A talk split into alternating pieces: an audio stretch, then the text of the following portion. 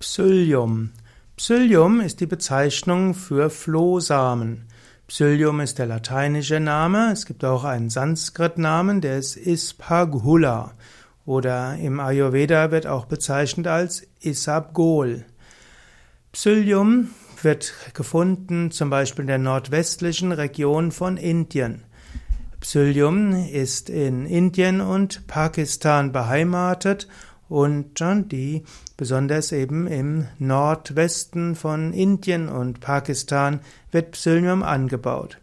Psyllium Husk, wie es gerne heißt, H-U-S-K, ist ein wirksames Mittel, zum Beispiel gegen Verstopfung und Durchfall. Wer also Verstopfung hat oder Durchfall, paradoxerweise beides, der kann Psyllium zu sich nehmen, indischen Flohsamen. Man sollte genügend trinken dabei.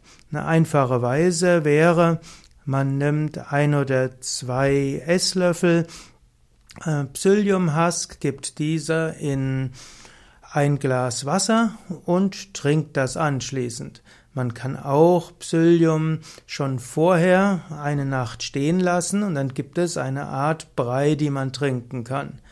Psyllium sollte man aber nur dann verwenden, wenn das kleinere Beschwerden sind, also mehr Unwohlsein.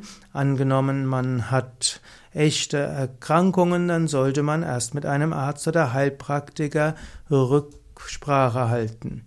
Ansonsten also Psyllium eine gute Weise gegen Verstopfung und Durchfall. Man kann Psyllium auch verwenden zur Darmsanierung. In der Alternativmedizin und in der Pflanzenheilkunde wird Psyllium gerne verwendet, um eine gesunde Darmflora wiederherzustellen. Es gibt einige wissenschaftliche Studien, die zeigen, dass Psyllium auch gut ist für die Senkung des Cholesterinspiegels. Wie das genau funktioniert und warum es passiert, ist es nicht ganz klar. Psyllium ist äh, auch etwas, wo man vorsichtig sein muss, weil Psyllium sehr stark im Darm quillt, kann es auch zum Darmverschluss führen und deshalb muss man wissen, was man tut.